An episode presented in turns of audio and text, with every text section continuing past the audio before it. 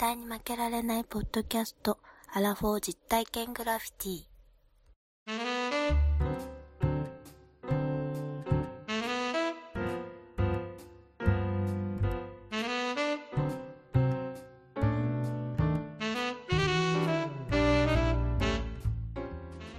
この番組は人生においての遊びをテーマに負けられないアラフォーの男二人が井戸端会議的に話をしたり考えたりする実体験型トークバラエティです。パーソナリティの二人がお互いにコーナーを持ち寄り、それについていろいろな話や意見を交えて発信していく番組でーす。はいいやーイエーイいやー、今日も、あれですね、対面収録ということで。そうですね。ちょっとカラスのね、鳴き声が聞こえてますね。なんで雑木林みたいなところで撮るんですか？いや、いいいじゃないですか。か、いかにこう、オープンエアといえどもですよ。オープンエアで、これだけ、まあ、カラスの巣がいっぱいあるところで撮るということが、一番安全なんですよ。まあまあまあそうですね。うんいやー、どうですか？夏ですよ。夏ですね。夏ですうん。いや、夏じゃないけどね、まだ 夏だろうがもう夏だよ、夏夏。夏なんだけどさ、なんえか、夏といえば、夏っぽい、なんか、くださいよ、僕に。あれでしょ。夏のエッセンスください。夏といえば、やっぱ女の子との恋愛話みたいなの聞きたいよね。あ、でもさ、その別に、はいはいそはいはいのはい、人やのどうなんだとかじゃなくて、はい一方的に好きになった話とかでもいいんだよ。一方的に好きになった話だったら毎日ありますけど、いいんですか？あ 俺も結構ね、地下鉄乗ってて、毎日恋してるから。あありますよね。うん男だったら絶対あるでしょ。してるしてる。うんじゃあ、な夏の思い出を夏語っちゃってください、今日は。いいですか？何か一つ。あ、わかりました。はい。じゃあ、手短に。オープニングですから。そうですよねはい。夏の思い出っていうとですね、はい僕あの、またあの、アホみたいにはい、夏一人で沖縄に行ったんですよ。はいお一人で？もういつも、私ね、やっぱり一人で行きたい。シングル沖縄。そうそうそうそう。すごいね、なかなか。沖縄で、例えば離島行ったり、はい。まあ、那覇で泊まって一人で、まあ、ほん、その時本当に友達もいないですからね。ああ、一人だからね。沖縄のさ、はい。離島に行って、はいまあ少し心を洗って、はい。那覇に帰ってきて。一人で行って一人で離島に行くの？一人で行って一人すごいね、それ。で。いやいや、前から言ってるでしょ。ああ、そうなんだ。変わってるから、俺。あ 一番知ってるでしょ。一番知ってるかもしれないけど、えーいやいや、わかりますよ。うん、わかるけれども、はい僕から言う、すればあなたの方が変わってる。いやいや、そりゃそうでしょ。そりゃそうですよ。そんなもう、ポッドキャストやるやつなんて変わったやつばっかりですから。はい。そうなんだろうけど。はい。で、で、あの、はい離島行って、まあ、その離島の話はまあいいとしましょう。はいそこで別に何があるわけでもないから。はいで、島行って、綺麗に心を洗っていただいて、うん帰って、で、那覇の夜ですよ。はで、那覇の夜何しようかと言ったら、やっぱり一人で行くしかないですから。うんで、一人で行って、楽しめる場所を探すわけですよ。いでも、やっぱり10時過ぎたら、もう、あの、当時、クラブとかそういうとこ行くしかないわけですよ。ああ、まあね。そうで、まあ、クラブ行くのもどうかなと思って、うん当時、その国際通りにはい、レゲエバーがあったんですよ。おー。もう今ないんですけど、ああ、もうないんだ。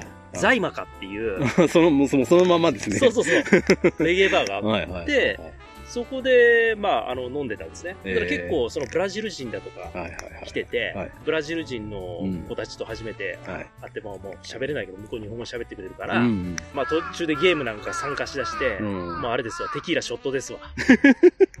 悪い遊びをしてますでね。の飲まされて、はいで、お前よく飲むな、みたいな。はいは。お前いいやつだな、みたいないええ。感じになって、はいで、その後、ちょっと隣に座ってた女の子はい。と話をし始めて、それは沖縄の人？そうなんです。よ。はい沖縄の人だったんですよはいはいはいは。いねで、沖縄の子だまあ別にその時、はいあのー私も付きお付き合いしてる彼女いましたから。いたの？いやいや、当然そうでしょ。ほんで、不純だね。で いやいや、はいはいはい不純性行為ではないんだよ。あ違うの？で、はい。それで、えーっと、その夜に、そのバーで飲んで、はいもう私明日帰らなきゃいけない。ああ、もう帰る前の日だったんだ。そうです、そうです。帰る前の日やったから、うん。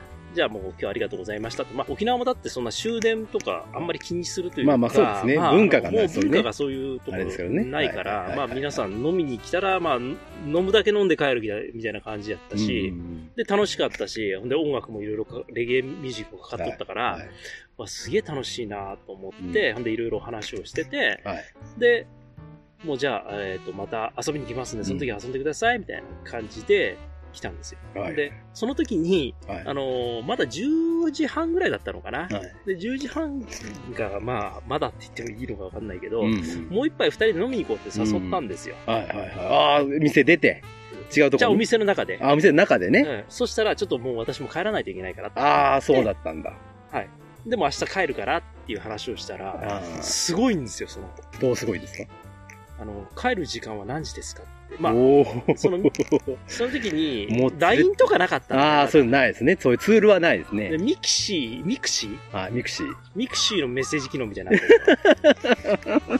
あったけどあったんですよ。それ、そんなんで使う人はいるんですね。それでちょっと、はいまあ、つながっはいて。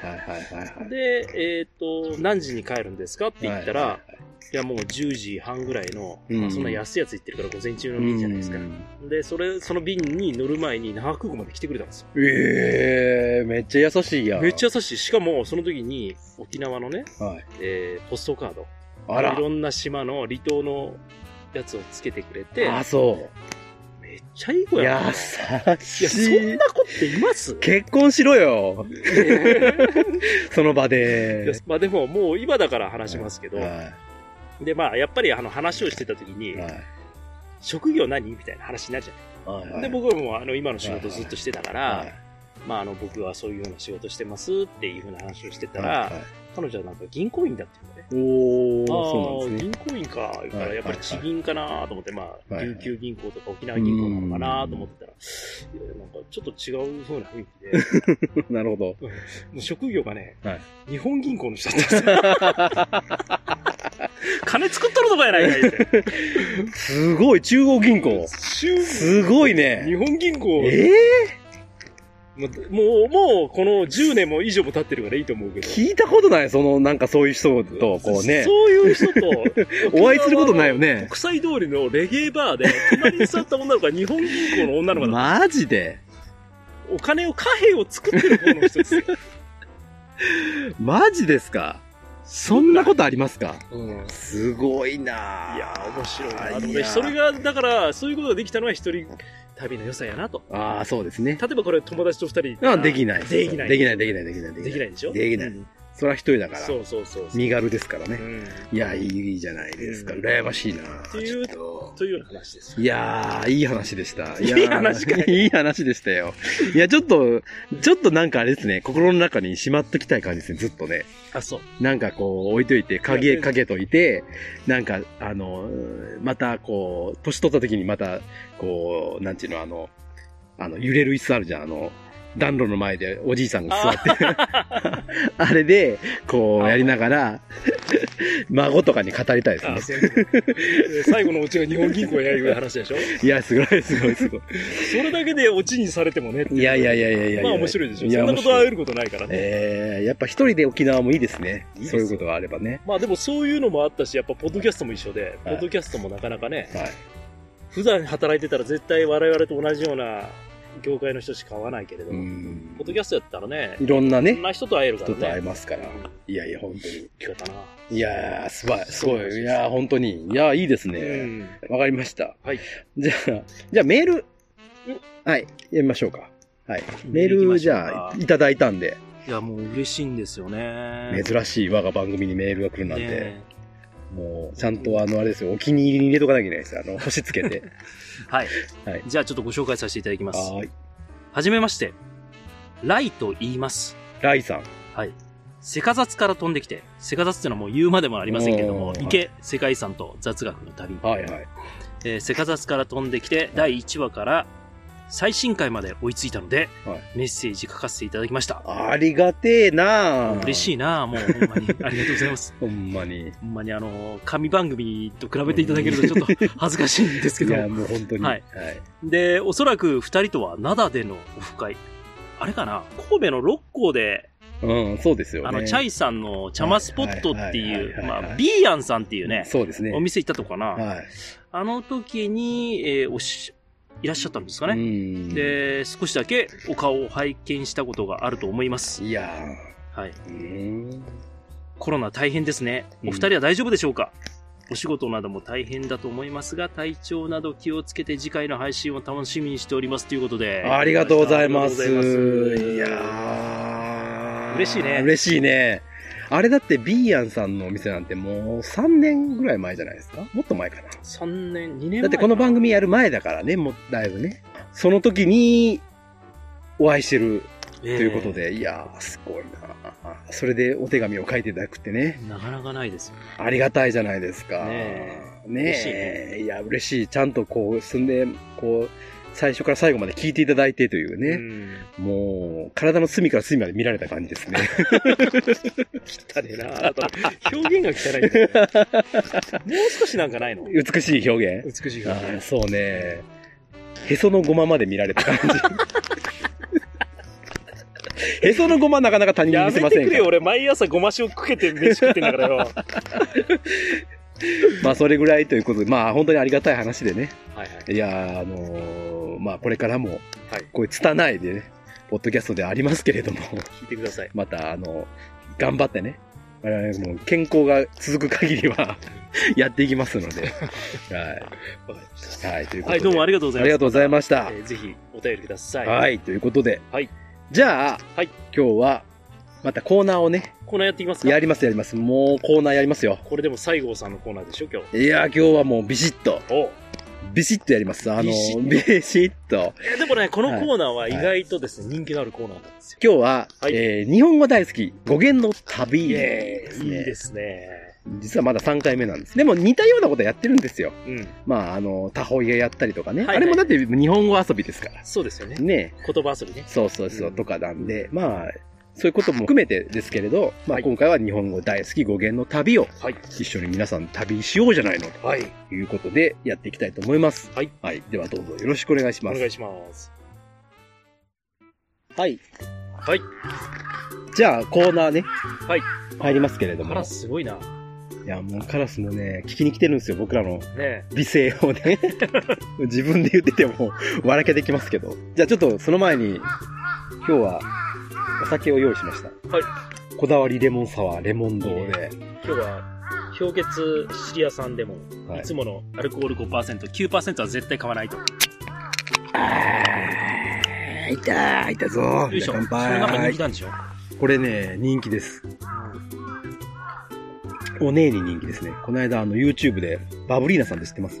知らない。あの、アムロさんのモノマネしてる人、してるんです。してる人がいて、アムロナイトっていうね、あの、アムロさんの衣装を着て、うん。自分、自分が出てるお店で、うん。アムロさんの楽曲とかをやるっていう、もうガチの人です。えーそうなんだアムロファンのお姉の人。チェイス・ジャ、チェイス・ジャ・チャンスとかそう、まあまあそういうのもやるし、まあ、あの、すごいガチなんで、あの、マニアックなこととかもすごい知知ってたりとか、へうちの奥さんが、そのバブリーナさんの YouTube を見てて、オンライン飲み会なのをね、YouTube で上げてるやつがあって、ーはいはい。その中に、その、アムロさん好きのお姉が3人出てきて、うんその中に1人でいるんですけど、うそのバブリーナさんって人。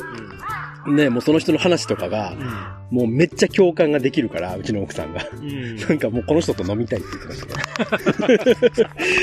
っていうぐらい、だからそのね、なんていうの、好きなんだね。みんなが知ってる楽曲とかじゃなくて、チョイスが、うん。アルバムの、もう本当にこう、みんな知らないような、あの、でもあの曲いいよねっていうので、バッてこう言うわけですよ。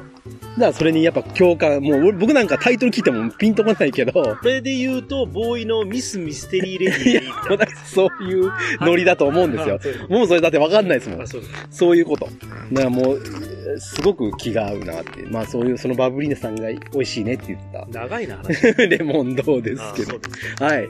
でね、コーナーをやりたいなと思うんですが、はい。今日は、えー日本語大好き、えー語源の旅ということで、はい。日本語にまつわる話をしたいなと思うんですが、うん。まずね、あの、復習をしたいなと。復習うん。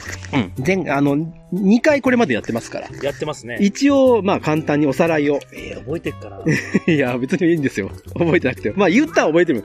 まずね、最初の回で言ったのは、その漢字の読み方。日本語が難しいよねって話したのを覚えてます？うん。中でもその言った世界中の言語から比べるとうん非常に難しい。で、うんなんで難しいかっていうと漢字とひらがなが混じってて、うん。その中でさらに漢字の読み方が3つぐらいあると。同じ漢字なのに3つぐらい読み方があるんだっていう話をしたと思うんですよ。はい、しました。これが読み方がだから、中国から漢字が来てるんで、うん。あの中国のあの、昔の王朝で五五のね、うん。五ってクレの五ですよ。呉服の呉。呉服の五。その五から来たやつと、うん。あと、遣唐使の唐ね。唐から来たやつと、はい、はい。だからそれぞれ読み方が違うんです。時代によって、中国の時代によって読み方が違うよねっていう話と、日本独特の読み方、うん。いわゆる訓読みってやつですね。うん。があって、3つぐらい読み方があると。うん。例えばで言うと、京都の京っていう字あるじゃないですか。東京の京。あーはい、はい、はい。あの字は、例えば、その京東京の京と読むし、うん。日本の読みで言うと、都って読むでしょ？あの一文字で。そうだね。で、あと北京の金、金と読むじゃないですか。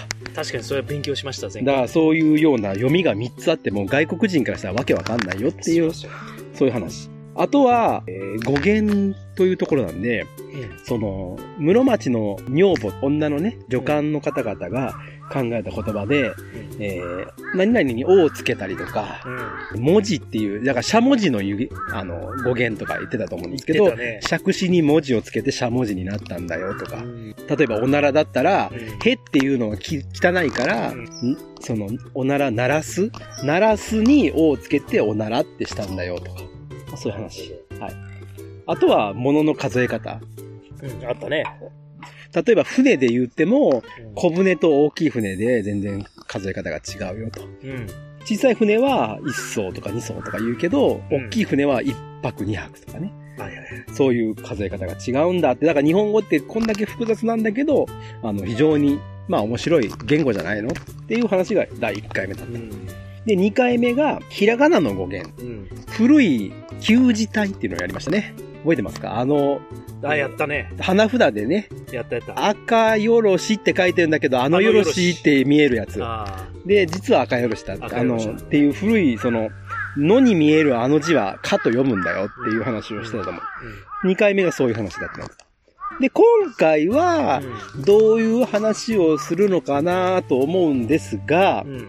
その前に、ちょっとね、日本語じゃないけども、まあ日本の文化に触れたいなとおう思ってるんです。はい。いいですか？も思っていいですか？どうぞ。思うのは自由ですからね。もう 言葉を発するのも自由ですから。そうですよ。やってください。うんで、あの、日本人って初詣とかでうん。神社に行くと思うんですよ。はい。まあ、初詣じゃなくても行きますけどもう。ん。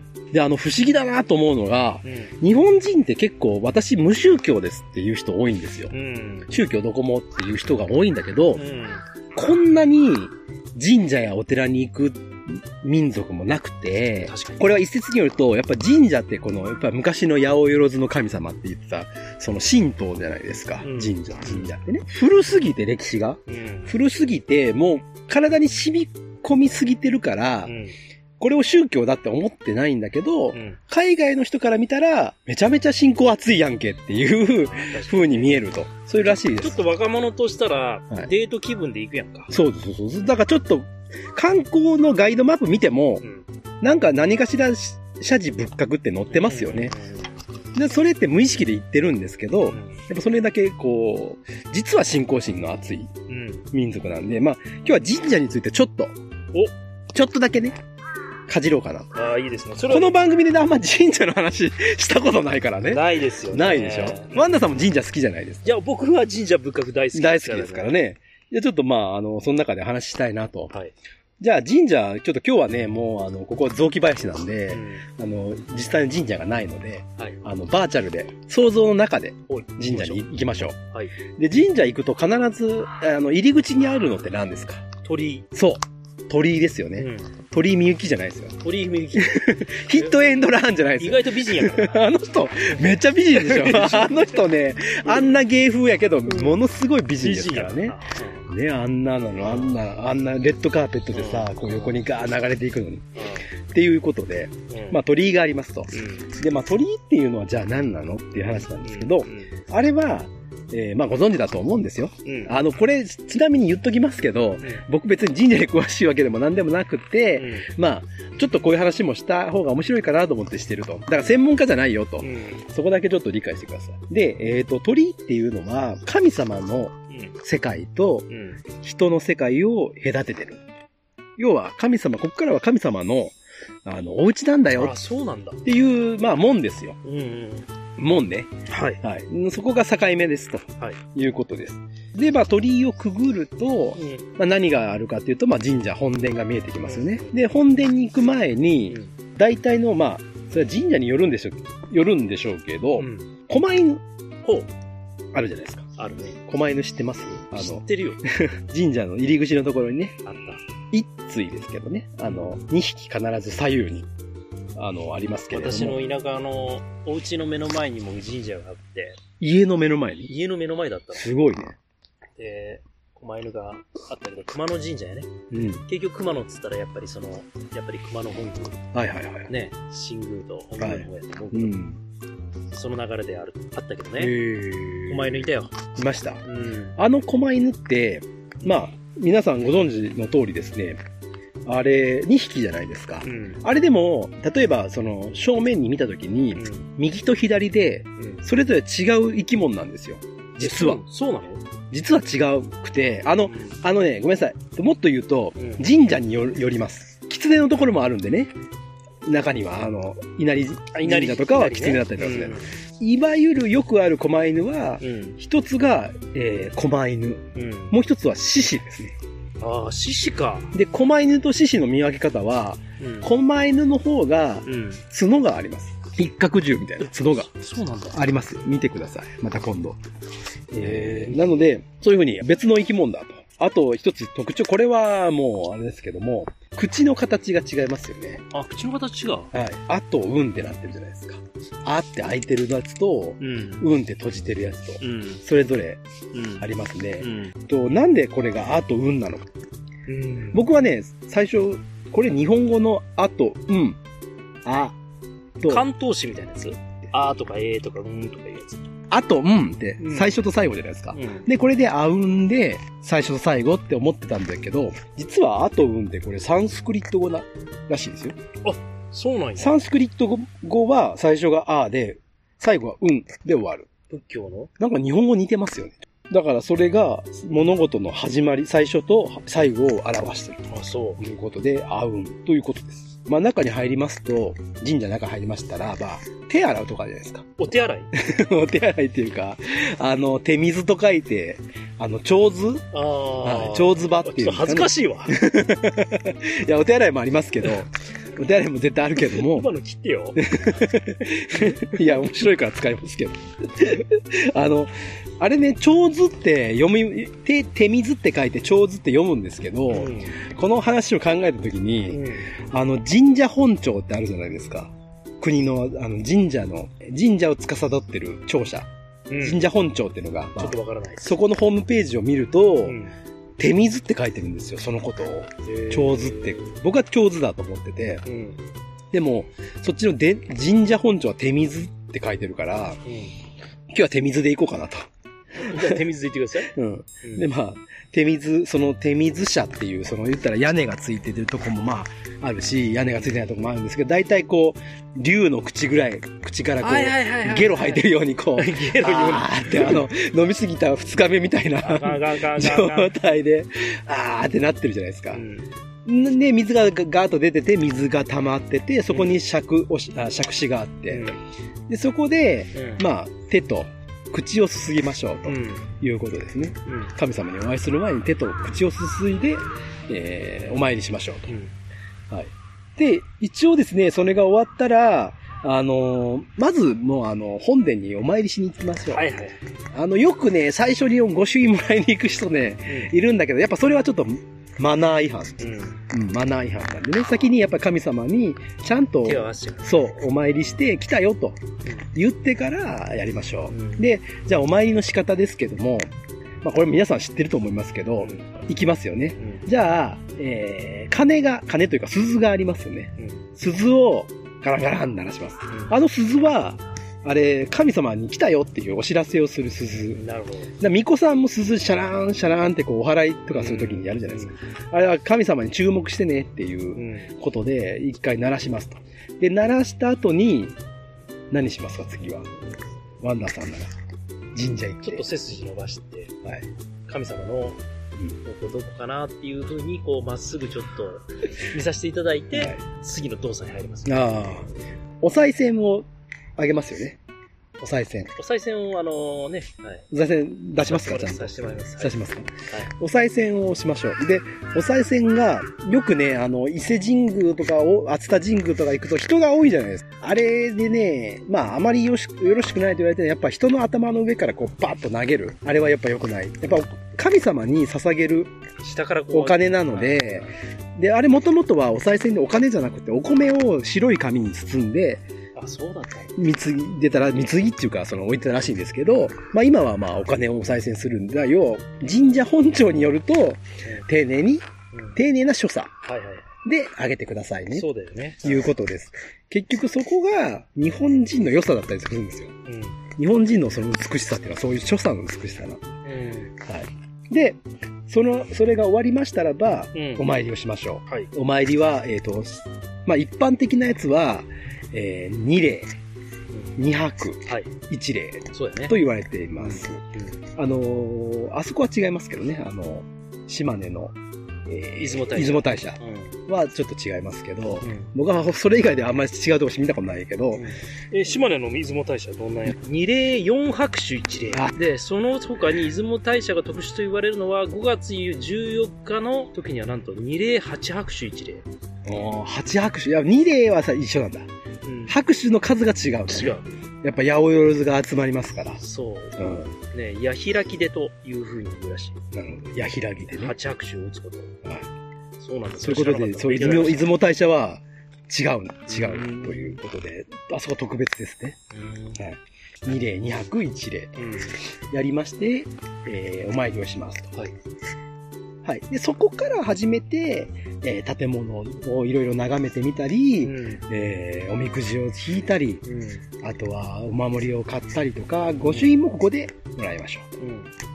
まあ、ここまでが一つの、まあ、マナーというか、うんお作法ですね。はい。ということで、これがやっぱり日本の、さっきも言った通り、日本人の美しさっていうのは、ここにあるよっていうのは、あの、私もそう思います。あの、神社本庁にもそう書いてましたけど、はいはい。やっぱりこの拍手って、あの、日本人の拍手ってやっぱりこう、なんか、おめでたいこととか、うん。いいことがあった時に拍手するじゃないですか。そうだね。やっぱ日本独特のうん。所作だとなるほど。いうことです。じゃあ、おみくじを引きましょはい。う。おみくじを引くんですが、はい。ここで、クイズ？ワンダーいやー、来ましたね。野外バージョン。えー、まあ、おみくじ、一応、あの、いいとか悪いとか、まあ、大凶とか大吉とかあるじゃないですか。うん。はい。なんとなく順番ありますよね。ありますよ。大吉とかありますよ。そうそう。で、まあ、一般的でいいんですけど、うん。順番ってよくわからない時もあるじゃないですか。うん。でその中で、その順番を今日ははい。整理したいなと思いまして、これをクイズはい。したいなと思いますんで、私が今言いますから、はい。記憶してくださいね。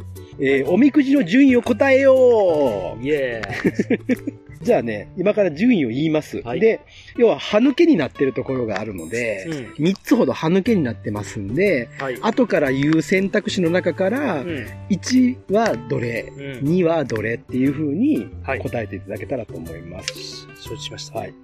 じゃあ、その順番を言って、いい方から順番に言っていくと、1番目は大吉。大吉。はい。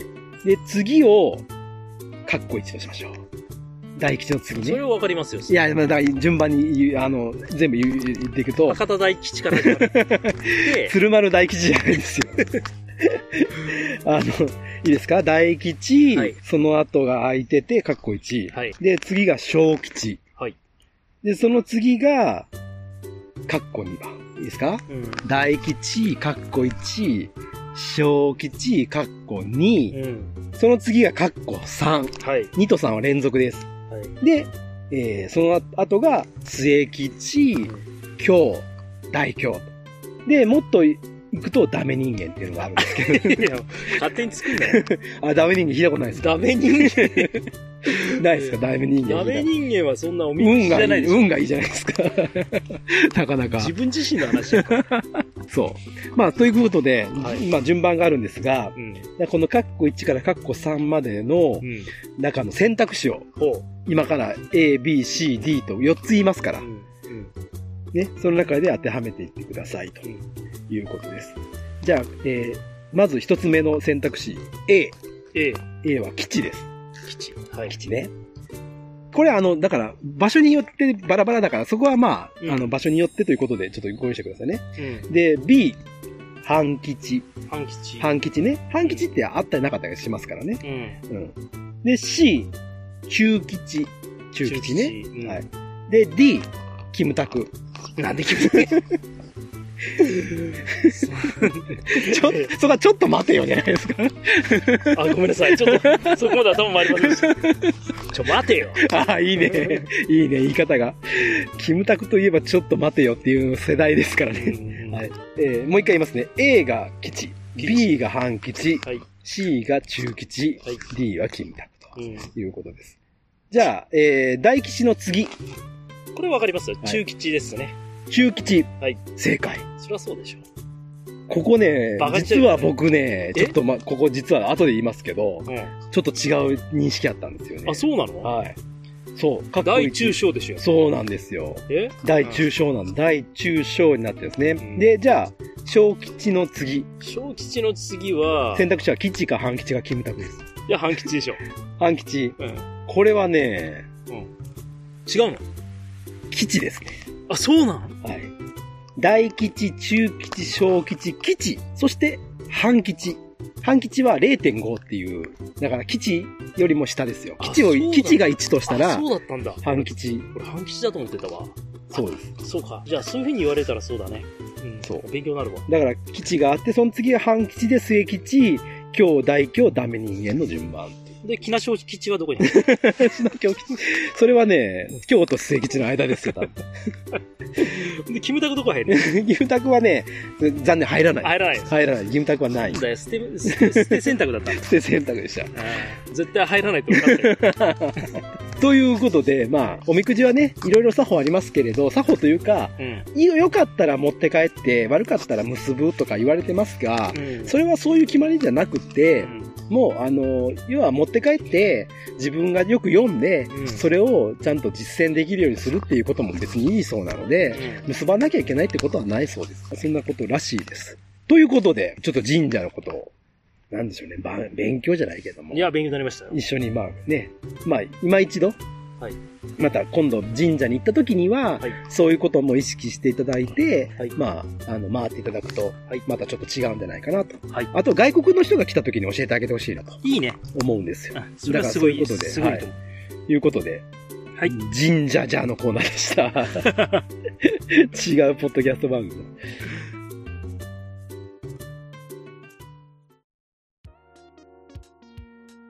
えーここから日本語の話をしたいなと。はい。で、今日はどんな日本語かというと、うん。曖昧な日本語の語源。はい。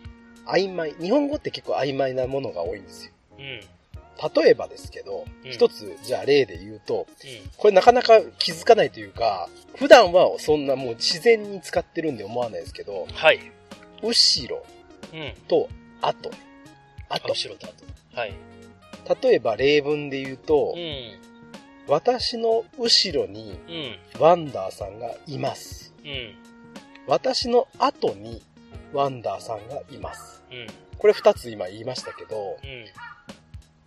私の後ろにワンダーさんがいるっていうのと、うん。私の後にワンダーさんがいる。これはどう違うかっていうところですね。まあこれ人と人だから、あんまり違いが分かりづらいですけど。例えば、木の後ろにワンダーさんがいます。うん。木の後にワンダーさんがいます。うん。これどうですか？木の後って変じゃないですか？なんかおかしいよね。使わないですね。うん木の後にはワンダーさんいないんですよ。うん。でも、後ろにいるんですよね。そうだね。はい。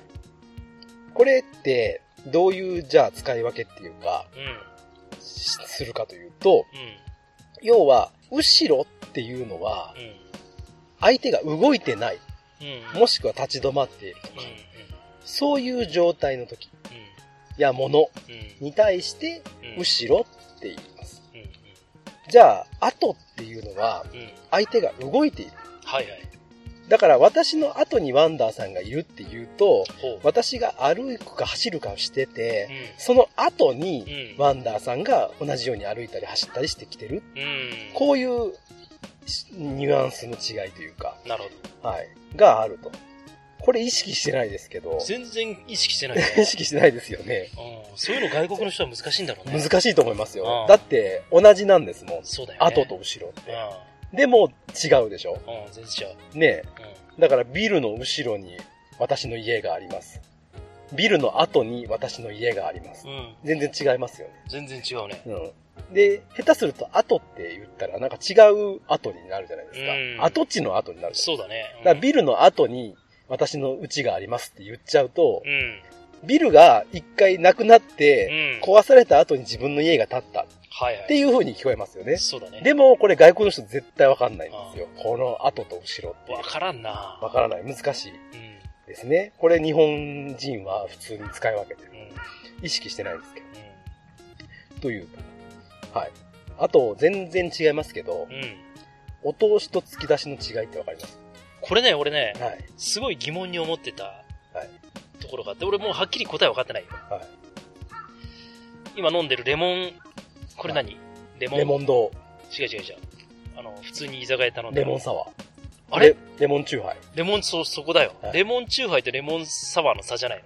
関東行ったら、うん。東京行ってレモンチューハイって言ったら、はいレモンサワーですよねって返されるのよ。ああ、そうなんだ。で、はい。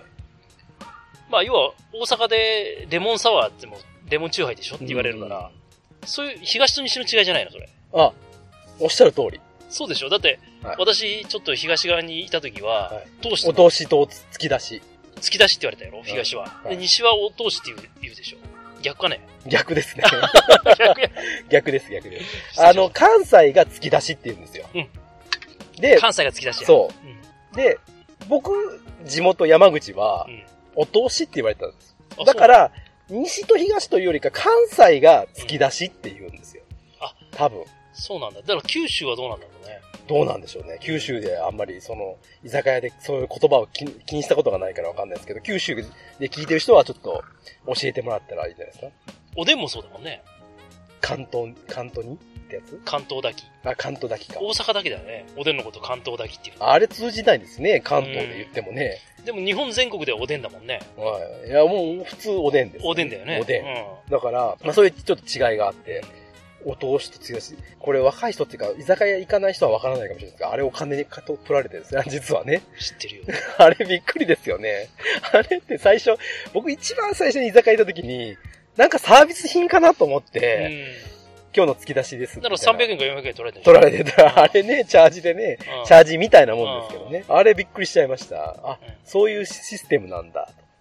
はい。まあちょっと余談でしたけど。はい。あと、他にですね、えっ、と、これ微妙な違いがあるやつで、嬉しいと楽しい。うん。これ違いが実はちょっとあるんですよ。これはね、嬉しいと楽しいは、この、これ分かった。わかりました？これ時間の、あれじゃない？その、嬉しいは一瞬で、は嬉しいってなるけい。ど、はい長くは続かないじゃん、嬉しい。はい。はいはいはい。楽しいはずっと楽しいでしょ。あこの時間ご名答。よっしゃ ご名答。そう。だから、プレゼントもらって、はい嬉しい、プレゼントを、例えばじゃあ、あの、何か楽しめるもんだった、本だったりとか、で、遊ぶ。ずっと楽しめる。楽しい。だから、時間の長さが違うんですね。うん。なるほど。もらった瞬間とか、何かを受けた瞬間に嬉しい。う楽しいはもう長い。ん。なるほポッドキャストを撮って楽しい。ど。うん。ね。そういう。あ、そうだね。ポッドキャストた撮ってて嬉しいってやつちょっと頭おかしい。そうです。そうそうそうそうそう。そういうことですよ。頭おかしいよね。ポッドキャスト撮ってて嬉しいって思うのは、だから、撮れる場所に行けて嬉しい。あ、そうだね。みんなと会えて嬉しなるほど。い。で、撮って楽しい。っていう、こういう違いね。これど。も、難しいね。なかなかちょっといや、普そんな段、考えたことなかったな。普段ね、うん。だから嬉しい恥ずかしい朝帰りってあるじゃないですか。あの、あれはでもあれだね。すべて詰め込まれてるね。嬉しい恥ずかしいですから。だからちょっと嬉しい。けど恥ずかしいです。でも長い時間捉えてみれば楽しかった。楽しい。はい。という、まあ、その嬉しいとね、うん。えー、楽しいという話。なるほど。これの違い。で、ここでワンダーさんに、はい。一つまたゲームというか、えまあ皆さんも一緒に考えてほしいんですけれど、えうん。今目の前に、1、2、3、6枚、うん。6枚のカードっていうか、ビリビリに引き裂かれた 紙がありますが、はい。そこにある語句がうん書。かれています。はい。で、えー、それにはう、ん。それぞれ度合いが違うんですよね。度合い？度合いが違う言葉がそれぞれ書いてあっ度合いて、というと？0か100かっていうところで言うと、この言葉は0、0%だな。うん。この言葉は、まあ、100に近いな。うん。っていうようなうん。曖昧な部分の、うん。えー含むうん。言葉が6つあります。はいはい。で、それを順番を正しくうん。並べてほしいなと思いまして、用意しました。はい。これすごくわかりづらいと思うんだけど、うん。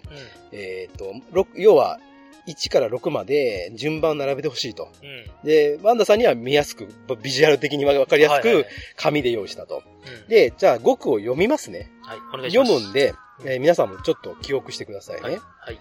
えー一つ目は、全然。全然。はい。はい全くないとかいう意味。はいはい全然ね。全然。あと次、時々。時々。ほい。はい。その次が、大抵。ほう。その次は、よく。ほい。その次は、たまうに。ん。そして最後は、いつも。うん。ね。どれやろもう一回言いますよ。全然。時々。大抵。よく。たまに。いつも。うん。はい。で、まあ、スタートラインとしては、全然っていうのはまあ、ゼロ。全くないとうん。いうところにポジショニングしたとして、そうだね。これをゼロとしたときに、じゃあ、100まで順番をつけましょうと。うん100に近い、いや、100%に近い言葉、今言った6つの中から100%に近い順番にうん。並べていきましょうっていうことです。だから全然がゼロだとしたときに次に、えー来る。要は、どっちかというと少ない感じのうんイメージのする言葉。逆から考えてもいいの？逆からでいいですよ。まあ、マックスから考えてもいいですよ。100、これは100これはだから。100はいつもだね。いつも。うんそうね。いつもある。うん。100。はい。じゃあ、その後。大抵か欲が来るんだよ、多分これが。大抵と欲が100よりも近い。100の方にどっ近いよね。ち、どっちかにしてください。そうだよ、もちろんはい。そうなんだけども、はい大抵、俺大抵、大抵、大抵ラジオ聞いてる。よくラジオ聞いてる。うん大抵ラジオ聞いてる。よくそうですよくだねな何かに当てはめると分かりやすい、よくラジオを聞く。はいはいはい。大抵ラジオ聞いてる。ああ、じゃあ次が大抵ですね。そうですね少なくなって。はいたまにラジオを聞いてる。時々ラジオを聞いてる。たまにラジオを聞く。時々ラジオを聞く。ここね、難しいね。これ難しいな。時々とたまにがどちらが頻繁にあるんだろう。時々ラジオを聞く。俺た、た時々ラジオ聞いてんだよ。ちょっと違う。俺時々、俺時々あの、鼻歌歌うんだよね。俺時々、たまに鼻歌歌うんだよね。難しいなここ難しいですね。もうちょっとあの、生活に密着した言葉だと、時々食事をします。たたまに食事をしま。す。時々の方が多いかな。これでもハマりそうやな。時々た、時々た、あ、そうか、時々、お昼ご飯を食べます。たまにお昼ご飯を食べます。あ時々の方が多いな。うんはい、了解。はい。じゃあ、ワンダさんが今並べた順番は、はい。えー、多いから方から行くと、うん。いつもう、ん。で、その次はよく、うん。で、その次は大抵、うん。で、その次は時々、うん。その次がたまに、そうだね。そして全然。うこういう順番になりましたと。ん。はい、はい。じゃあ正解発表。はい。ワンダさん、はい。大正解。よっしゃーよかった さすがですね。マジで、マジで、よかった。さすがですね。ああ、や嬉しい。やっぱり何かに当てはめて考えたっていうのが、はいはい。あの、すごく良かったと思います、ね。あーよかったよかったよかったあの、うん。この時々たまにがわからないですよね。うんそう。時々とたまには、時々っていうのは、時々なんで、うん。ちょっと、ちょっとあるんですよ。うん。だから晴れ時々雨。ああ、なるほど。時々晴れま、あで、たまにはちょっとなんですあ。ね。あだから全然よりもちょっと多いぐらいか。あ。もうよかった。ということで、嬉し大正解ということい。でいや、。嬉しいな、これ。いや、素晴らしい。これ、なかなか皆さんもね、うん。使い分けっていうか、うん。普段意識してないけど、うん日本語にはこれだけね、微。妙な言いわ言い回しがうん。あるよと。はい。いうことなんです。はい。で、じゃあ、このコーナーも最後締めたいと思いますけれど、はい。最後の曖昧な言葉ね。はい。ぜひ、ぜひ。うん。絶対。うん。これは、もう明らかにちょっと違いがあるのがわかると思うんですよね。絶対の方が強いよね。そう。絶対っていうのは、断らないでほしいとい。う、もう依頼って言いつつも命令みたいな。ちょっと強い言葉だね。そうですね。で、ぜひは、まあ、ご検お討してくださ願いしますっていう、まだちょっと断りの、あの、余地が。まあ、そちらの状況もありますけれども、ぜひなんとかっていうところです。そう。だから例文で言うとう、ん。ぜひラジオを聞いてくださいっていうのと、絶対にラジオを聞いてくださいっめっちゃ自信満々やん。ていうのとは、全然違うわけですよ。いや、全然ちゃうな。はい。強さが違うよとうん。いうこと。だから、絶対に負けられないポッドキャストも、おお絶対にという強い負けられない気持ちが出ていることがわかります。だからあれだね。聞いてる人からすると、こいつらの自信過剰具合が何なのかって思われる。いや、でもね、うんでもね、逆に言うと、ぜひ負けたくないラジオだとどうですか？ぜひ負けられないポッドキャストって聞きませんよね、あんまり。意志がが、意志がないね。もうぜひ負少しけたくない自分たちのラジオに対して気持ち持てやって。そうそうそう。逆にそれぐらいのツッコミが入るぐらい。うんだから私は、うん。あの、絶対に負けられないポッドキャストでよかったな、となるほど。いう、はいオチですか？うんということで、はい。ということで、今回、うんちょっとおさらいしますけれども、まず今回のおさらいね、うん。えーまあ、神社での順番やら、うん。で、えー曖昧な日本語ということで、後とか後ろとかね、あとは嬉しいとか楽しい、うん。うん。あとはぜひ、絶対。っていうような、まあ、こういうような曖昧な日本語っていうのを今回はちょっとえピックアップしてみましたと。なるほど。いうことで、はい。はい。私もこれ考えててすごく楽しかったので、うん。あの、またね、日本語大好き語源の旅も、うん今度いつあるかわかりませんけれども、そんなこと言わないで。順番、これ準備が大変なんでね。はい。ということで、まあ、あの、終わりたいなと。はい。はい。思います。はい。はい。では、どうもありがとうございました。ありがとうございまし。た。はい。お疲れ様です。お疲れ様でした。この、野外スペースでのね特設いや録音ブースで お届けですけれど空気が綺麗だしね。すごい。自由ですね、いろいろ。いや、自由でしょ。まあでもこういうところが一番いいのかもしれないけどね。そうですね。まあ今回ね、聞いていただいて、またお便りとか、うん。感想とか、はい。いただけたらな、というふうにまあ思いますので、はい皆様、メールを、はい待ってますよ。待ってます。ちゃんとメール、メールね、最近めんどくさいんですよね、若干ね。昔に比べたらやっぱツールが増えちゃったんで、なるほど。あのそういうメールのアプリというか、はいはい。開くのめんどくさいですけど、うんまあちょっと、よかよろしければ、うん。絶負けにもお便りください。はい。我々もまああの、ちょっと最近言ってないですけど、メールが来るたびに小躍りしてますから、古いな、もう。もう仕様になってき ということでね、た。はい。メールアドレス言っときましょう。はい。負けられないぜ、アットマーク、gmail.com です。はい。負けられないぜ、アットマーク、gmail.com。こちらまで、メールの方、どしどし、お待ちしております。はい。そして、ツイッターですね。はい。ツイッターは、ハッシュタグ、ひらがなで、絶負け。ひらがな4文字で、絶負けで、えー、つぶやいてください。ということです。はい。他、ワンダーさんなんか、告知とかないですか？告知ですね。次の回、またちょっと頑張ってやってますんで、まあ、またね、ね楽しみにしておいていただきたいなと思いますね。うちの番組2週間後ですけれども、はい。はい、またはい。楽しみにとはいいうことです。はい。じゃあ、終わりたいなとはい思います。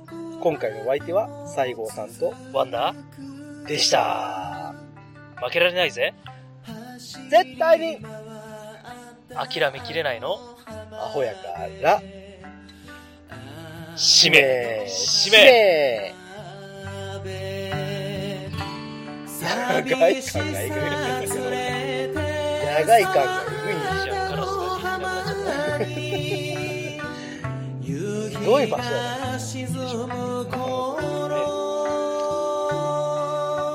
つないだおじの手のぬふさぬふさの柱い。